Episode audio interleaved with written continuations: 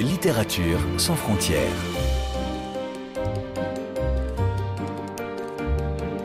Catherine Fruchon-Toussaint.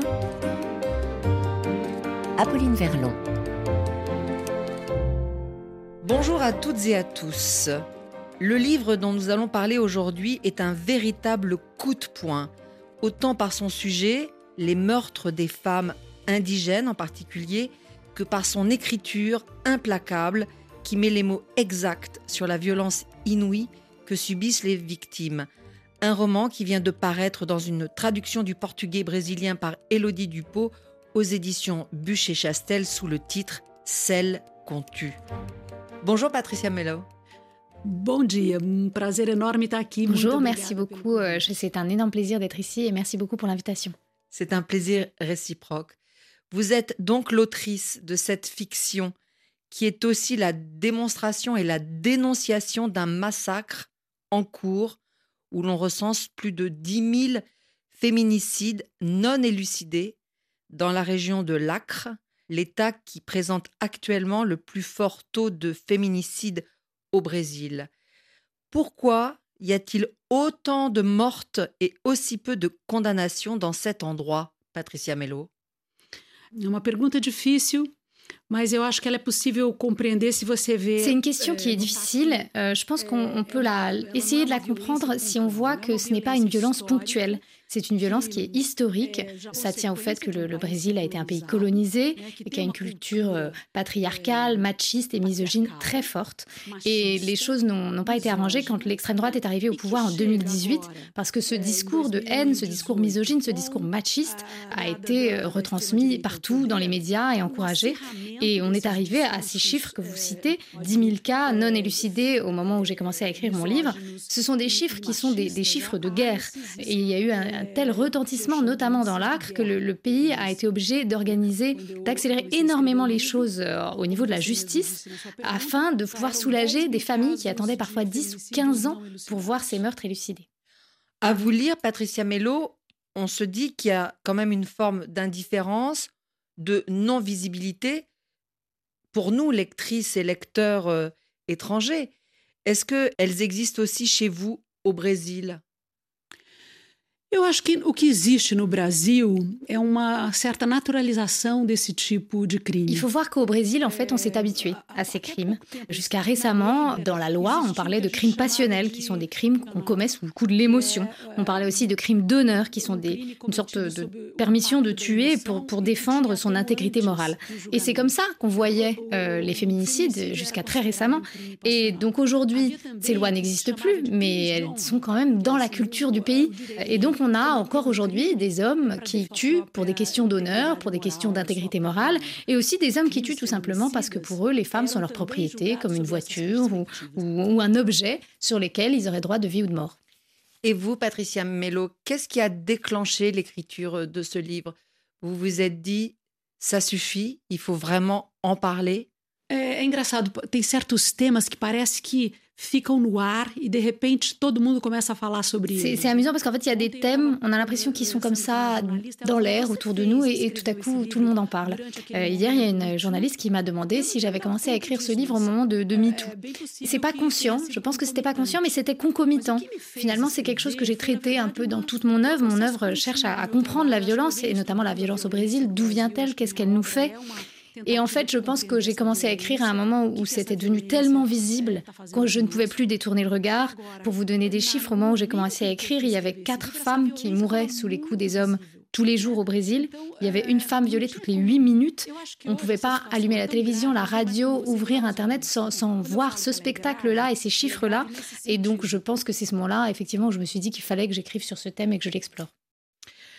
Donc, par ce roman, Celle qu'on tue, et je précise d'ailleurs celle au pluriel, vous nous faites découvrir cette réalité à travers le personnage d'une avocate installée à Sao Paulo qui va sur place dans l'Acre, à Cruzeiro do Sul, pour assister à une série de procès qui se tient majoritairement concernant des meurtres de femmes. Il faut dire qu'elle est aussi concernée puisque son père a tué sa mère quand elle avait 4 ans on en reparlera. Et là, elle découvre une justice corrompue la plupart du temps, une presse quasiment muette. En tout cas, elle se rend compte qu'il y a une différence entre le traitement des femmes indigènes, pauvres pour la plupart, et le traitement des femmes blanches. Ça veut dire, Patricia Mello, que cette loi fédérale qui a été votée en 2006 de Maria de Peña, mhm. Qui est destinée à lutter contre les violences domestiques et familiales, cette loi ne protège pas tout le monde de la même façon.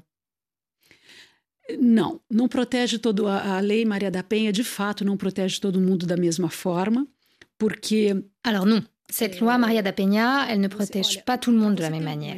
Il faut savoir qu'au Brésil, il y a uniquement 8% des cas d'homicide qui sont résolus. Pour vous donner des, chiffres comparatifs, c'est en Grande-Bretagne, on est à 92% des cas résolus et aux États-Unis, on est un peu plus de 80%. J'ignore le, le, chiffre en ce qui concerne la France. Mais ce qui veut dire qu'au Brésil, il y a 8% des gens qui commettent un homicide qui vont être condamnés, qui vont avoir une peine. Donc on a une justice qui est très précaire. Donc, on ne peut pas nier l'importance de cette loi euh, Maria da Peña, puisqu'elle a déjà obligé les différents États à prendre des mesures de protection. Donc, par exemple, aujourd'hui, dans toutes les villes du Brésil, il y a une instance où les femmes peuvent se rendre pour demander protection. Donc, cette instance existe, on peut demander protection, ça ne veut pas dire qu'on va l'obtenir, mais au moins le mécanisme existe et il a l'avantage, ce mécanisme, de rendre visible cette violence. Parce que le gros problème jusqu'ici, c'est que cette violence était vraiment ignorée de tous. Et donc, la loi Maria de Peña a au moins pu rendre cette violence visible et su. Mais ce que vous soulignez ici, Patricia Mello, vous êtes euh, sans doute une des premières, c'est dire que cette violence faite aux femmes, elle s'adresse particulièrement aux femmes indigènes, mais que c'est aussi à l'image peut-être du traitement qui est fait au peuple indigène dans son ensemble au Brésil. Et voilà ce que dit l'un de vos personnages. Nous sommes page 192.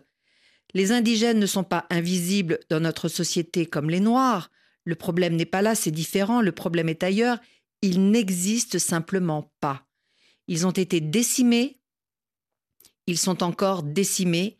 Va au ministère de l'égalité sociale, il n'y a pas une seule politique indigène, ils ne font juste pas partie de notre société, ils n'existent pas. Fermez les guillemets. Donc là, vous soulevez encore un point supplémentaire, n'est-ce pas? C'est aussi la question du peuple indigène dans son ensemble. Essa é uma pergunta muito interessante porque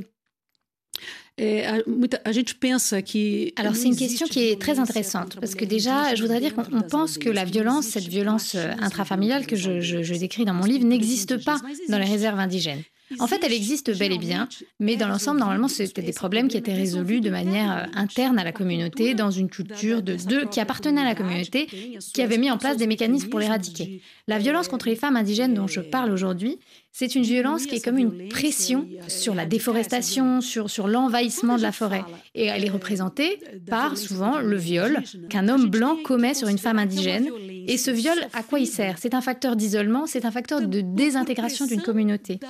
Parce qu'on est dans un État qui permet l'envahissement de la forêt et qui n'a rien prévu en termes de protection des, populations indigènes. Donc il va permettre la déforestation, il va permettre les violences sur la forêt. Et bon, ça change un petit peu sous, le nouveau gouvernement que, nous avons eu récemment. Mais en tout cas, cette violence qui s'exerce sur la forêt, elle retombe sur les femmes indigènes parce qu'en fait, ça participe d'une pression à rendre possible l'arrivée des chercheurs d'or, des trafiquants de bois, la déforestation et l'appropriation de cette forêt-là.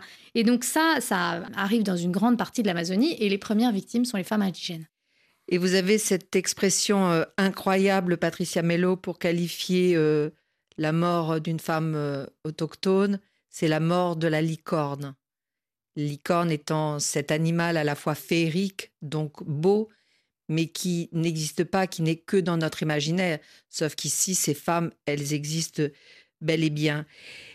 Et cette euh, poésie, elle recouvre, hélas, une réalité euh, dure comme la pierre, puisque par exemple, ici, dans votre roman, quand une journaliste brésilienne décide de remettre en question la libération de trois garçons blancs qui ont été acquittés pour le meurtre euh, sauvage d'une jeune amazonienne, cette femme-là, qui voulait prendre la parole, elle est purement et simplement assassinée. Qu'est-ce qui nous reste alors? Si ni les lois, ni les tribunaux, ni la presse ne peuvent venir au secours de ces femmes? Olha, o que nos resta é a resistência. Eu vejo que Alors, ce qui nous reste avant tout, c'est la résistance. Quand on essaye de, regarder les choses de manière à en voir l'issue, je pense que ce qui est important, c'est de commencer par, par bien nommer ces choses-là. Il faut arrêter de parler de violence contre les femmes, mais il faut parler de droits humains, parce que c'est ça qui est en jeu aujourd'hui. C'est que dans le monde entier, il y a des femmes à qui on enlève leurs droits humains. Il faut arrêter de parler d'homicide en général, mais il faut vraiment nommer les féminicides, parce que finalement, quand on nomme les choses, on les rend plus visibles, on le voit immédiatement en termes de statistiques, de, couverture de presse. Ça donne des bases à, des politiques de protection que peut mettre l'État en place. Et alors voilà, le, féminisme au Brésil n'a pas commencé aujourd'hui. Il a déjà eu plusieurs conquêtes, y compris la loi Maria da Penha. Mais je pense que nommer les choses et les rendre plus visibles, ça permet au moins d'envisager un, futur meilleur euh, pour ces femmes-là. Nommer les choses, en effet, briser le silence et puis aussi euh, briser euh, la peur parce que, par exemple, vous avez aussi cette expression extraordinairement euh, belle, la stratégie des libellules. La stratégie des libellules femelles qui dégringolent du ciel et restent inertes au sol, faisant les mortes, une tactique pour se défendre des mâles reproducteurs. Même cette euh, stratégie, il faut la combattre pour ne plus subir. Et d'ailleurs, vous, Patricia Mello, vous mettez les mots exactement sur celle qu'on tue, et ça dès la première page. Voilà ce que vous écrivez, ce sont des faits divers. Tuée par son mari, Hélène Figueredo Lacerda, 61 ans, a été abattue de plusieurs balles devant sa porte un dimanche en fin d'après-midi. Quelques pages plus loin, Ryan Barros de Castro, 17 ans, est morte de plusieurs balles. Avant de la tuer, son assassin lui a envoyé un message sur WhatsApp je vais vivre ma vie, mais toi, tu ne vivras pas la tienne. Encore un exemple. Elle avait 48 jours quand elle a été étranglée. Au commissariat, l'assassin a affirmé qu'il était très nerveux et pensait que cet enfant n'était pas sa fille. Et ça continue. Au fur et à mesure de votre livre, vous, vous étayez ces petits passages dans votre roman. On va continuer de parler avec vous, Patricia Mello, de, ce livre, Celle qu'on tue dans un instant, et plus particulièrement de la trajectoire de votre narratrice, cette avocate brésilienne qui suit les procès de féminicide. Mais pour l'instant, je vous propose une pause musicale et je crois que vous aimeriez bien écouter Villa Lobos, n'est-ce pas? Oui, sem dúvida nenhuma, é um, o maior compositor brasileiro. Sans aucun doute, c'est le meilleur compositeur brésilien. Alors on l'écoute.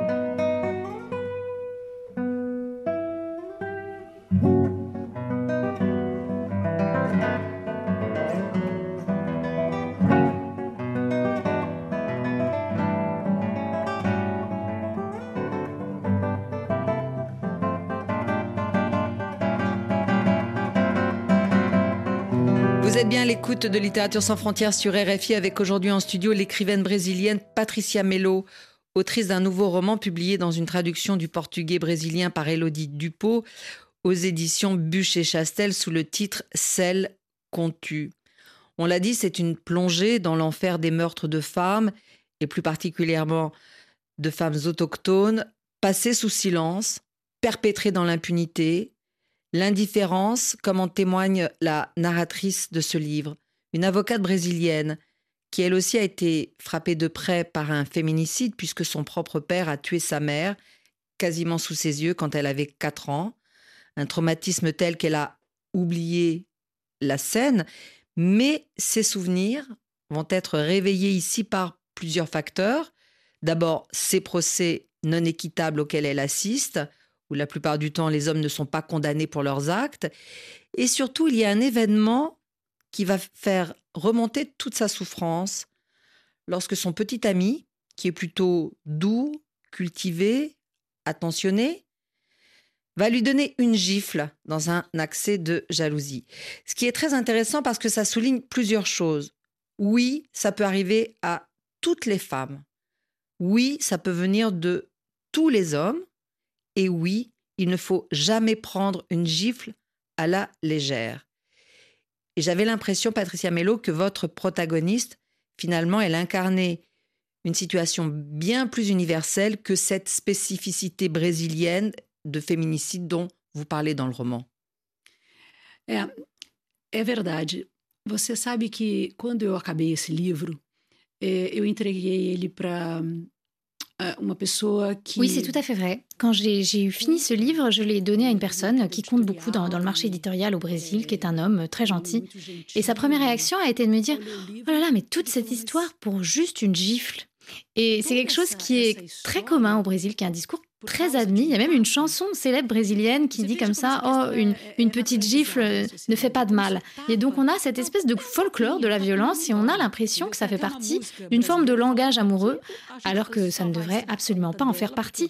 Donc, j'ai voulu vraiment étudier ce mécanisme de la violence, la manière dont il se met en place. On a déjà une première phase amoureuse et puis une phase de jalousie, une phase de violence verbale, et puis arrive la gifle, la première gifle, et là tout change. Il y a une escalade de la violence qui terrorise la victime, la victime que personne ne voit d'ailleurs, parce que c'est une femme qui garde le silence, jusqu'au moment où elle devient une victime et qu'elle en meurt. Donc j'ai voulu construire le livre autour de ça, parce que ce mode opératoire de ces assassins, il est extrêmement commun, on le retrouve partout, et je pense que c'est important de le connaître pour s'en défendre. Et rappeler en effet que tous les profils sociaux professionnels euh, sont représentés dans le profil des assassins ou des hommes qui violentent euh, les femmes et que non, il n'y a pas de malédiction. Ce n'est pas parce qu'on est femme qu'on est forcément euh, voilà une victime. Il faut arrêter ce mécanisme directement. Alors, comme elle est devenue amie avec un garçon qui est né dans la forêt, elle va le suivre dans son village et s'initier aux rituels ancestraux de la communauté. Et en particulier, elle va faire l'expérience de l'ayahuasca. Qu'est-ce que c'est ça, Patricia Melo? Racontez-nous. Olha, o ayahuasca é uma, uma bebida é, comum à muitas culturas indígenas, uma mistura Alors, l'ayahuasca, c'est une boisson euh, qui est assez commune dans les cultures indigènes. Elle se fait à base de racines et, et de feuilles, c'est une sorte de décoction, et elle a des propriétés hallucinogènes. Donc, elle est souvent utilisée pour une forme d'auto-découverte, d'autoconscience. On l'appelle parfois la boisson euh, pour parler avec les morts ou pour parler avec Dieu. Et elle est utilisée dans des rituels qui sont très importants dans, dans les communautés indigènes pour leur identité et leur, leur auto-découverte. Donc, je l'ai utilisée dans une sorte de chemin onirique de la vengeance. Parce qu'en fait, mon, livre est dur. Quand on reçoit toute cette violence sans savoir quoi en faire, on se retrouve comme ça un peu perdu.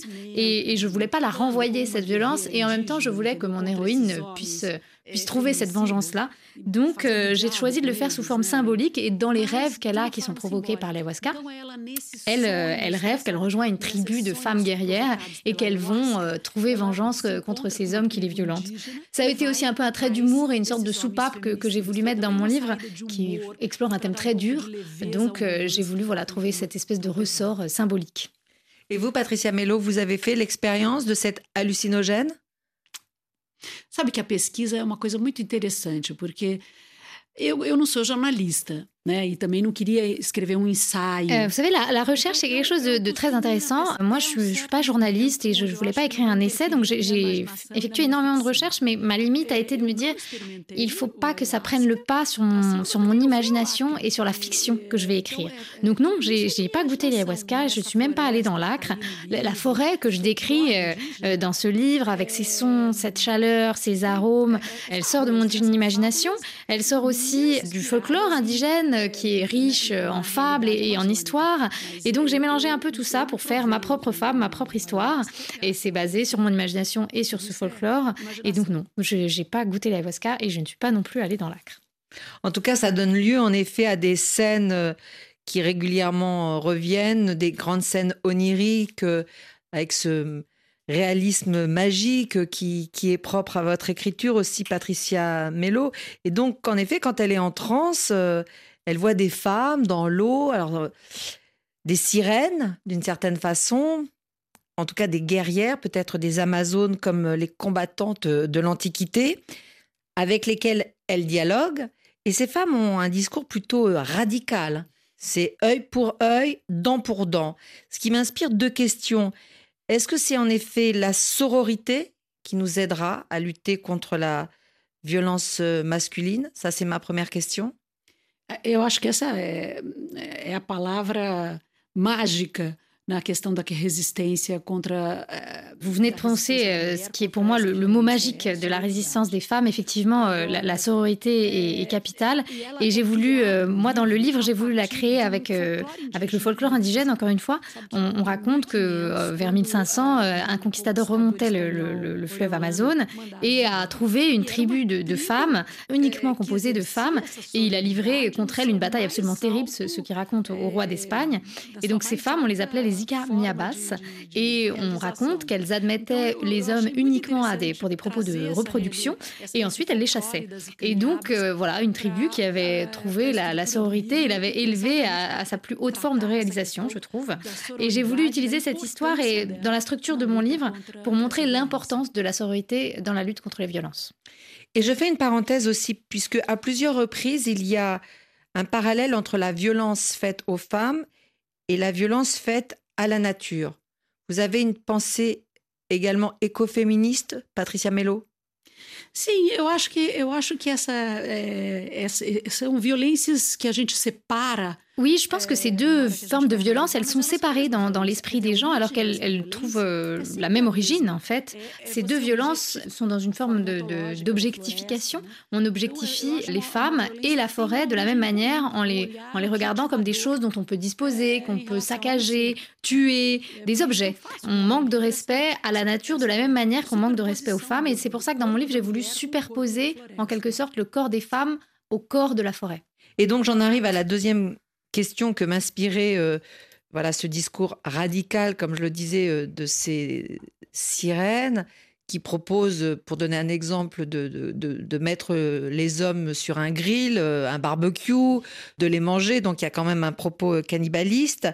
Alors bien sûr, j'entends, j'entends l'humour, j'entends euh, l'ironie, mais plus sérieusement, est-ce que la violence contre la violence, le meurtre contre le meurtre, la loi du talion, en d'autres termes, est une véritable solution. Patricia Mello. Não, de jeito nenhum. Isso é só no nível symbolique. Inclusive porque eu sempre digo isso. A, a... Euh, non, vraiment d'aucune manière. J'ai vraiment utilisé ça comme un symbole. Et d'ailleurs, je pense que la nature profonde des femmes n'est pas vraiment violente. On voit que les guerres, les conflits sont, sont, essentiellement masculins. Les femmes ont plutôt tendance à dialoguer dans le conflit. Euh, moi, j'ai voulu utiliser cette, cette, construction symbolique dans le livre comme une forme d'ironie, mais en aucun cas, ça ne serait la solution. Je, je pense vraiment qu'on ne peut pas résoudre la violence par plus de violence, et j'y pense particulièrement aujourd'hui quand on voit ce qui se passe en Palestine avec les actes terroristes euh, du, Hamas, on ne peut pas résoudre euh, une forme d'oppression et de, violence par plus de violence. Ça n'a jamais été une solution et ça ne la sera jamais. Donc la résistance, la sororité, et puis mm, nommer les choses, donc l'écriture. Et par exemple, ici, votre personnage décide d'ouvrir un site internet, donc une page publique en ligne intitulée cellecontue.com à l'image de votre titre. je ne sais pas si cette exposition des faits, des noms, des visages, des meurtres existe déjà, mais en tout cas, ça pourrait être une piste aussi pour enrayer ce massacre, qui est le réveil d'une conscience collective? Há muito, muito silêncio em volta de um feminicídio, né? Tem o silêncio dessa violência. Je pense qu'il y a surtout beaucoup de silence en fait sur les féminicides. Il y a, il y a déjà un, un, silence sur le processus de la violence que subit la victime. Il y a aussi un silence qui est lié à la honte que ressent la victime, qui pense mériter cette violence parce que son auto-estime a été complètement détruite. Donc je pense que le plus important c'est de prendre la parole sur, sur cette violence qui arrive quotidiennement et la littérature est un excellent espace pour ça. Parce qu'on n'a pas besoin d'être conceptuel ou rationnel, il faut juste se projeter comme une victime possible, se mettre à sa place et essayer de comprendre ses émotions. Donc je pense que c'est très important de briser le silence, ce silence-là qui entoure les féminicides, encourager à prendre la parole, parce que plus on rend visible les choses, meilleures sont les chances d'avoir une, une réponse euh, formelle et une protection contre ces violences. Donc si la littérature peut en effet avoir la vertu d'alerter une personne, euh, d'enrayer euh, ce cycle de violence, on, s'en réjouit, mais ce livre, Patricia Melo, apparu au Brésil en 2019, qu'en est-il aujourd'hui, depuis quatre ans Est-ce que cette violence, elle est toujours exponentielle ou est-ce qu'elle commence un peu à être régulée? Olha, essa violência de 2019 à 2022. Entre 2019 et 2022, c'est le moment où l'extrême droite euh, est arrivée au pouvoir euh, au Brésil et on a assisté à une recrudescence énorme de, de la violence contre les femmes. Il me semble qu'il y a eu une augmentation de 5% des, des, féminicides sur ces années-là. Alors aujourd'hui, on met en place des politiques de protection des, des femmes partout au Brésil, euh, qui est typique d'un gouvernement de gauche. Donc j'ai bon espoir que, que ces chiffres vont, vont vont, tomber. Mais on sort de quatre ans terribles de violence et, ça a été très critique au Brésil. Donc aujourd'hui, j'ai bon espoir, je suis plus optimiste, d'autant plus que la, première dame brésilienne est extrêmement engagée sur ces thématiques. Donc j'ai l'espoir qu'on va voir ces chiffres euh, reculer. On l'espère aussi. Merci infiniment, Patricia Mello, d'être venue nous parler euh, aujourd'hui euh, à RFI de ce livre absolument magistral.